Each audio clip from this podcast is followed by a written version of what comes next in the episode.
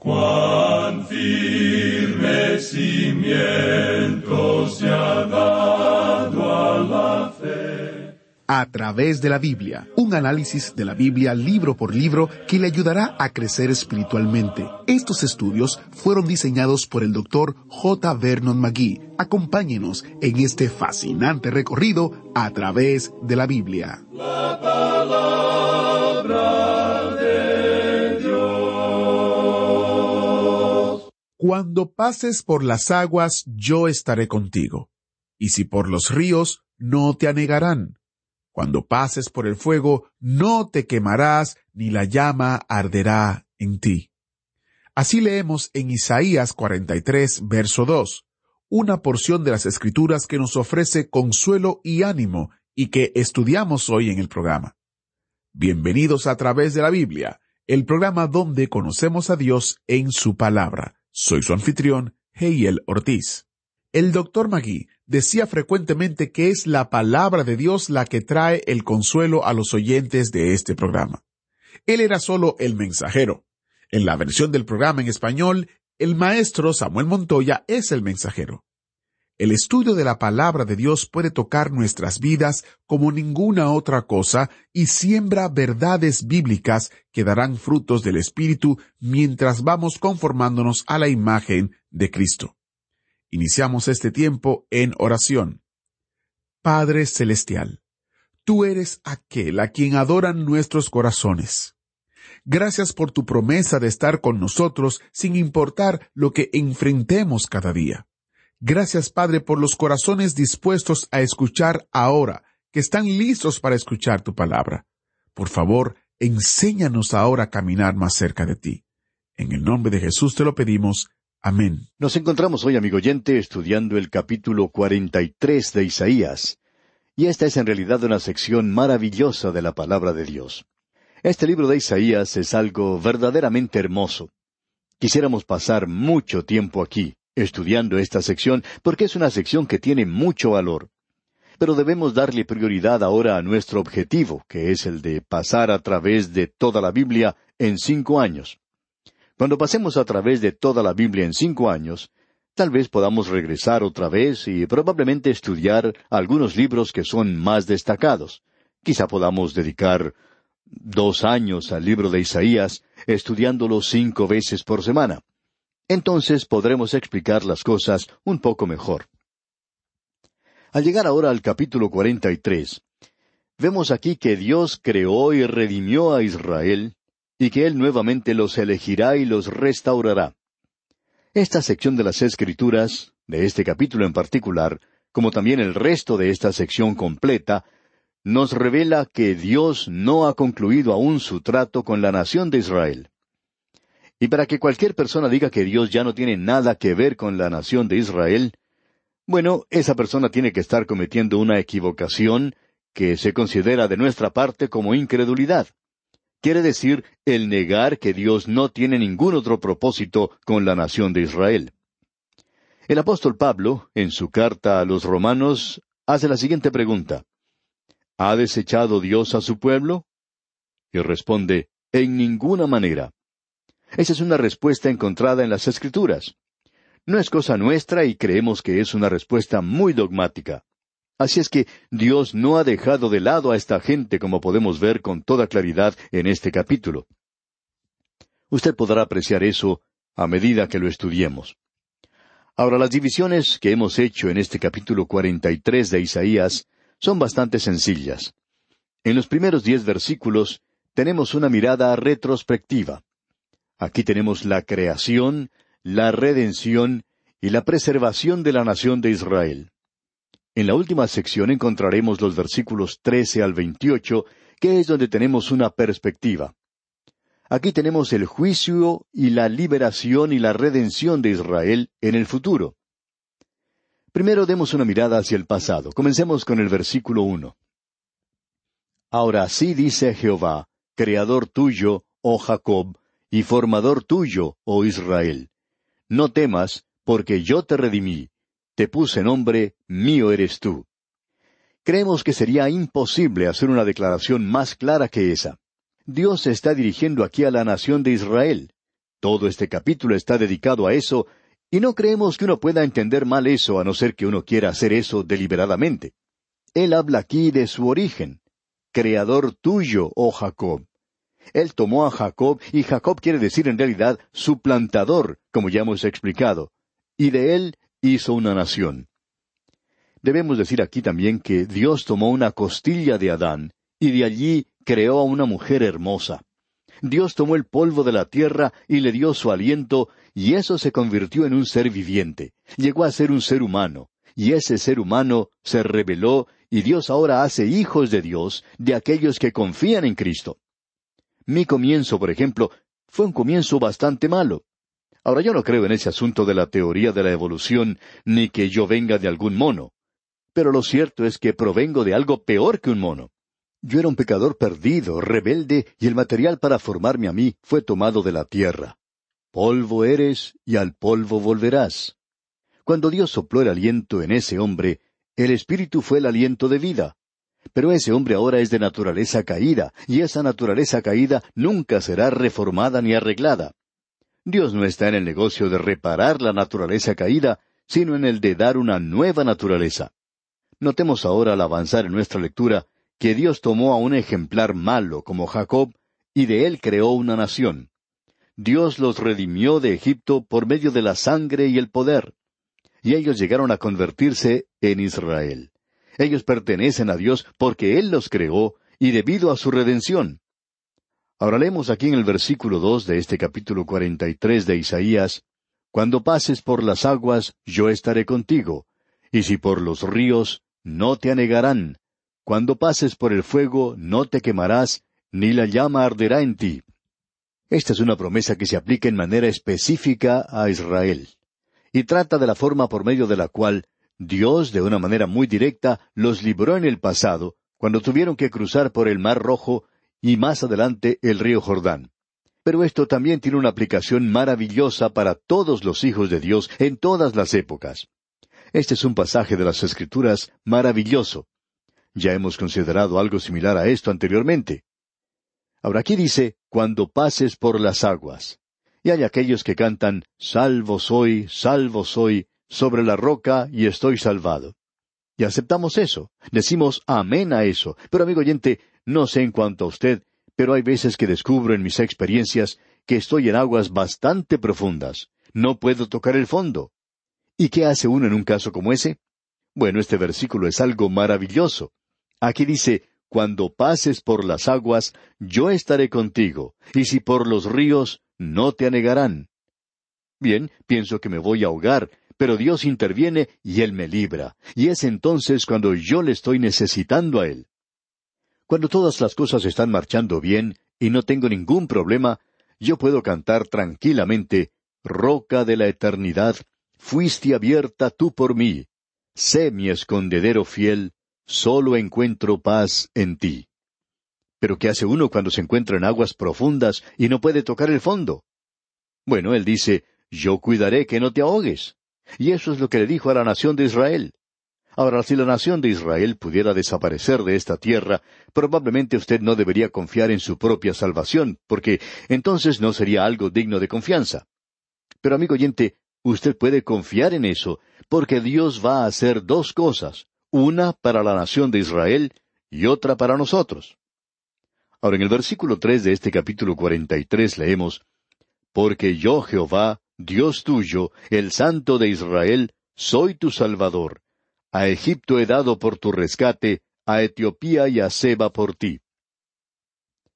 Cuando aquí se dice que Él ha dado estas naciones como rescate, parecería contradecir lo que dice la Escritura, porque Dios no hace esa clase de cosas según la forma en que nosotros podemos observar estas cosas. Pero, ¿ha notado usted, amigo oyente, que Dios dice que estas naciones que Él usó para disciplinar a Israel ¿las juzgará a ellas también? Dice que les ha permitido a esas naciones que los trataran de la forma en que lo hicieron, pero ahora Él juzgará a esas naciones. Y eso es lo que quiere decir allí cuando dice que las ha dado por rescate. En el libro de Proverbios capítulo 21 versículo 18 leemos, Rescate del justo es el impío, y por los rectos el prevaricador. ¿Sabía usted, amigo oyente, por qué Dios permitió que el enemigo cruzara su camino y le provocara todos los problemas que usted tuvo? Usted siempre se ha preguntado por qué Dios hizo eso. Él lo hizo, amigo oyente, para que usted volviera a su propio camino, para llevarle al desarrollo. Dios lo utilizó para su propia libertad, digámoslo así. Así es como Él hace las cosas. Y se nos dice en el mismo libro de Proverbios capítulo once versículo ocho, El justo es librado de la tribulación, mas el impío entra en lugar suyo. Dios ha permitido que varias personas me trataran mal, y yo hablé con Dios en cuanto a esto. Yo pensaba que Él me estaba tratando mal, pero ahora me doy cuenta que Dios está castigando a esas personas, y debo confesar que estoy un poco satisfecho. Puedo ahora ver lo que quiere decir aquí que Él tiene la intención de hacerlo de esa manera. Leamos ahora el versículo cuatro de este capítulo cuarenta y tres, que dice Porque a mis ojos fuiste de gran estima, fuiste honorable, y yo te amé. Daré pues hombres por ti y naciones por tu vida. Usted no puede imaginarse cuán valioso es usted para Dios, amigo oyente. Usted no sabe cuánto le ama a Él realmente. Y luego en los versículos cinco y seis leemos No temas porque yo estoy contigo del oriente traeré tu generación, y del occidente te recogeré. Diré al norte, da acá, y al sur, no detengas. Trae de lejos mis hijos y mis hijas de los confines de la tierra. Dios indica aquí con toda claridad que Él va a recoger a la nación de Israel.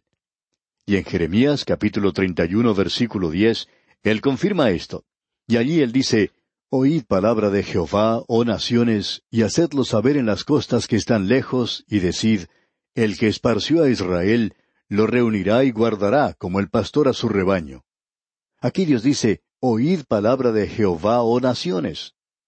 Y lo que quiere decir es lo siguiente, Oíd palabra de Jehová, oh liberales. Oíd palabra de Jehová, vosotros amilenaristas. Oíd palabra de Jehová, vosotros los posmilenaristas.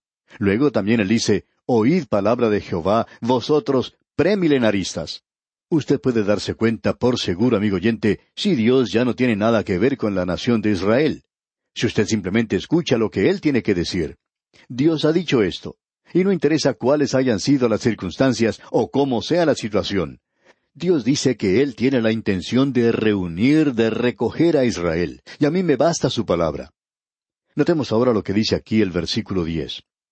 Vosotros sois mis testigos, dice Jehová, y mi siervo que yo escogí, para que me conozcáis y creáis y entendáis que yo mismo soy.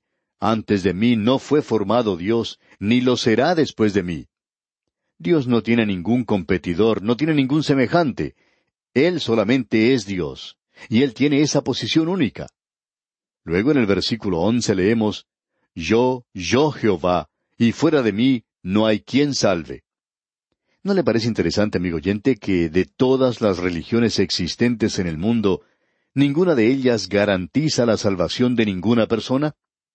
Pueden tener un programa muy interesante, pero por cierto, no garantizan la salvación. Dios dice, fuera de mí no hay quien salve. Isaías continúa ahora en su mensaje y abre ante nosotros el gran tema de la idolatría. Leamos el versículo doce. Yo anuncié y salvé e hice oír, y no hubo entre vosotros Dios ajeno. Vosotros, pues, sois mis testigos, dice Jehová, que yo soy Dios. Dios está diciendo aquí que mientras usted no se desvíe a la idolatría y se aparte hacia aquello que le separe de Dios, Dios dice, yo te bendeciré.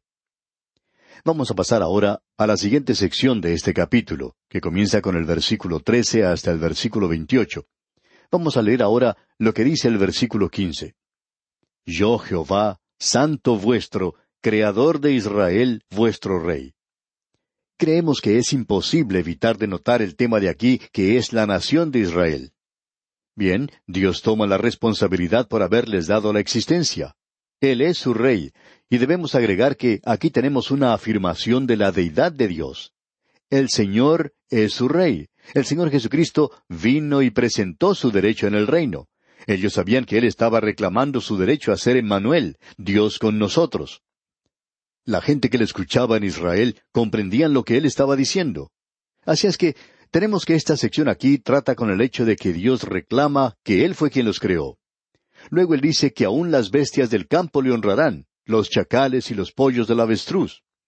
Nos imaginamos que aún el mundo animal está probablemente más consciente de Dios que su creación, el hombre, quien ha caído en el pecado. Ahora en el versículo 25 de este capítulo 43 leemos, Yo, yo soy el que borro tus rebeliones por amor de mí mismo, y no me acordaré de tus pecados. Dios está diciendo aquí que Él tiene la intención de perdonarles en la misma base por la cual nos ha perdonado a nosotros. Y vemos ahora en los versículos 27 y 28, Tu primer padre pecó, y tus enseñadores prevaricaron contra mí. Por tanto, yo profané los príncipes del santuario, y puse por anatema a Jacob y por oprobio a Israel. Esta es la condición actual de esa nación. No se encuentra en paz hoy. ¿Y por qué? porque ellos se apartaron, se alejaron del Dios vivo y verdadero. Y llegamos ahora al capítulo cuarenta y cuatro, que es un capítulo realmente maravilloso. Tenemos aquí el derramamiento del Espíritu y una denuncia satírica de la idolatría y la identificación de Ciro en el capítulo. Tenemos en los primeros ocho versículos la promesa del Espíritu, y vamos a destacar algunos puntos de importancia rápidamente. En el versículo tres, del capítulo cuarenta y cuatro leemos, Porque yo derramaré agua sobre el sequedal y ríos sobre la tierra árida. Mi espíritu derramaré sobre tu generación y mi bendición sobre tus renuevos. Creemos que esto es en referencia al derramamiento del Espíritu que corresponde al pasaje mencionado allá en Joel capítulo dos, versículos veintiocho hasta el treinta. Si usted lee eso con sumo cuidado, usted encontrará que eso no fue cumplido en el día de Pentecostés porque cuando Pedro citó de ese pasaje, él hizo dos cosas. En primer lugar, él no dijo que eso era un cumplimiento de lo que se dice allá en Joel, sino que era algo similar a eso. En otras palabras, ellos estaban burlando de estos hombres y diciendo que estaban borrachos con vino nuevo, en lugar de estar llenos del Espíritu Santo. Y ahora dice, esto no debería sorprenderles a ustedes porque esto es algo similar a lo que ocurrirá en los últimos días. Ahora, ¿cómo sabe uno que esto no fue cumplido durante Pentecostés? Bueno, por varias razones. Él dice, y daré prodigios arriba en el cielo y señales abajo en la tierra, sangre y fuego y vapor de humo. El sol se convertirá en tinieblas y la luna en sangre. Pedro citó todo eso, pero eso no tuvo lugar durante Pentecostés. No conocemos a nadie que diga que eso ocurrió. El Espíritu no fue derramado sobre toda carne en Pentecostés. Aquí dice, sobre tu generación. Allí hubo solamente ciento veinte, y luego hubo tres mil, pero nunca fueron todos, y después de dos mil años aún no son todos. Probablemente había medio millón o quizá un millón de personas en Jerusalén en esa época, pero de ninguna forma nos podremos imaginar que eso haya sido un cumplimiento de la profecía de Joel. Pero se está acercando. Se acerca el día, y esa es la razón por la cual seguimos diciendo que los mejores días de Dios se encuentran en el futuro. Llegamos ahora a los versículos nueve al veinte, donde tenemos una polémica bastante brillante contra la idolatría. La forma en la cual él trata con ese tema es realmente devastadora. El versículo nueve de este capítulo cuarenta y cuatro dice Los formadores de imágenes de talla, todos ellos son vanidad, y lo más precioso de ellos para nada es útil. Y ellos mismos son testigos para su confusión de que los ídolos no ven ni entienden. Esta es una sátira brillante contra la idolatría. Aquellos que forman las imágenes son testigos del carácter sin sentido de sus dioses. Un ídolo no puede ver y tampoco puede hablar. Ellos no pueden ayudarle a uno para nada. Y en el versículo diez leemos ¿Quién formó un Dios o quién fundió una imagen que para nada es de provecho?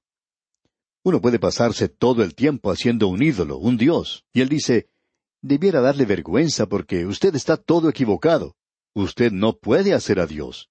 Dios le hace a usted.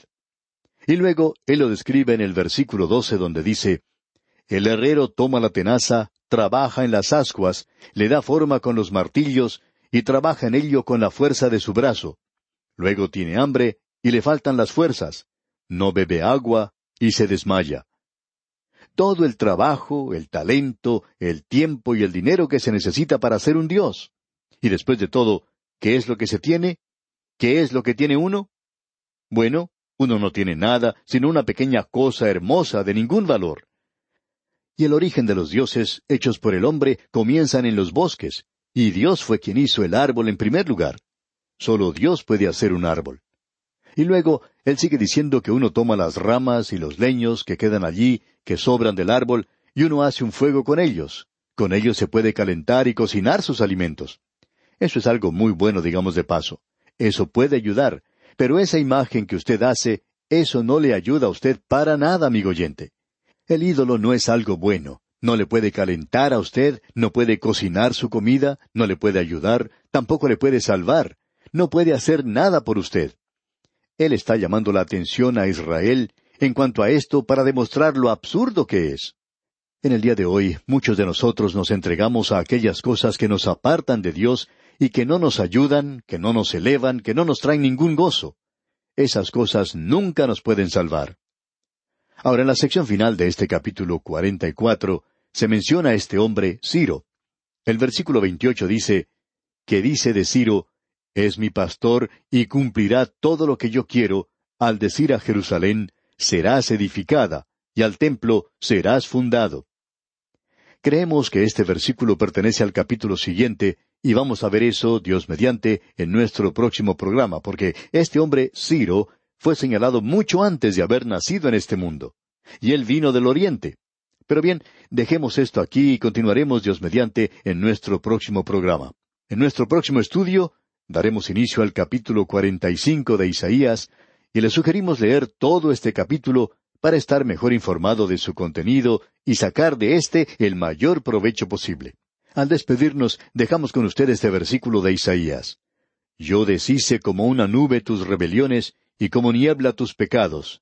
Vuélvete a mí, porque yo te redimí. Hasta pronto, y que Dios le bendiga. Muchas gracias al maestro Samuel Montoya.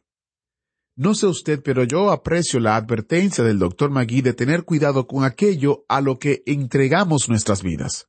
Es una buena pregunta para considerar. ¿Me estoy entregando a algo que no me ayuda, que no me trae alegría, o algo que espero me salve? No deje que nada aleje su afecto o su compromiso a Dios. Yo le invito a que usted tome tiempo cada día y sométase a la palabra del Señor. Es bueno saber cuáles ídolos están tomando nuestra atención de Dios para dedicarla a otra cosa. Sé que no es la costumbre, pero permítame orar para cerrar este programa. Padre Eterno, vengo delante de ti presentándome yo y a todos los oyentes que están conmigo, para pedirte que tú nos hables constantemente y que tu Espíritu Santo nos ayude a entender qué está tomando tu atención, nuestra devoción a ti, para cambiarla por otra cosa. Ayúdanos, oh Señor, a vivir para ti obra en nosotros y quita de nosotros todo lo que tengas que quitar para que tu nombre sea glorificado. En el nombre de Jesús te lo pedimos. Amén. Hasta la próxima y que el Señor les bendiga.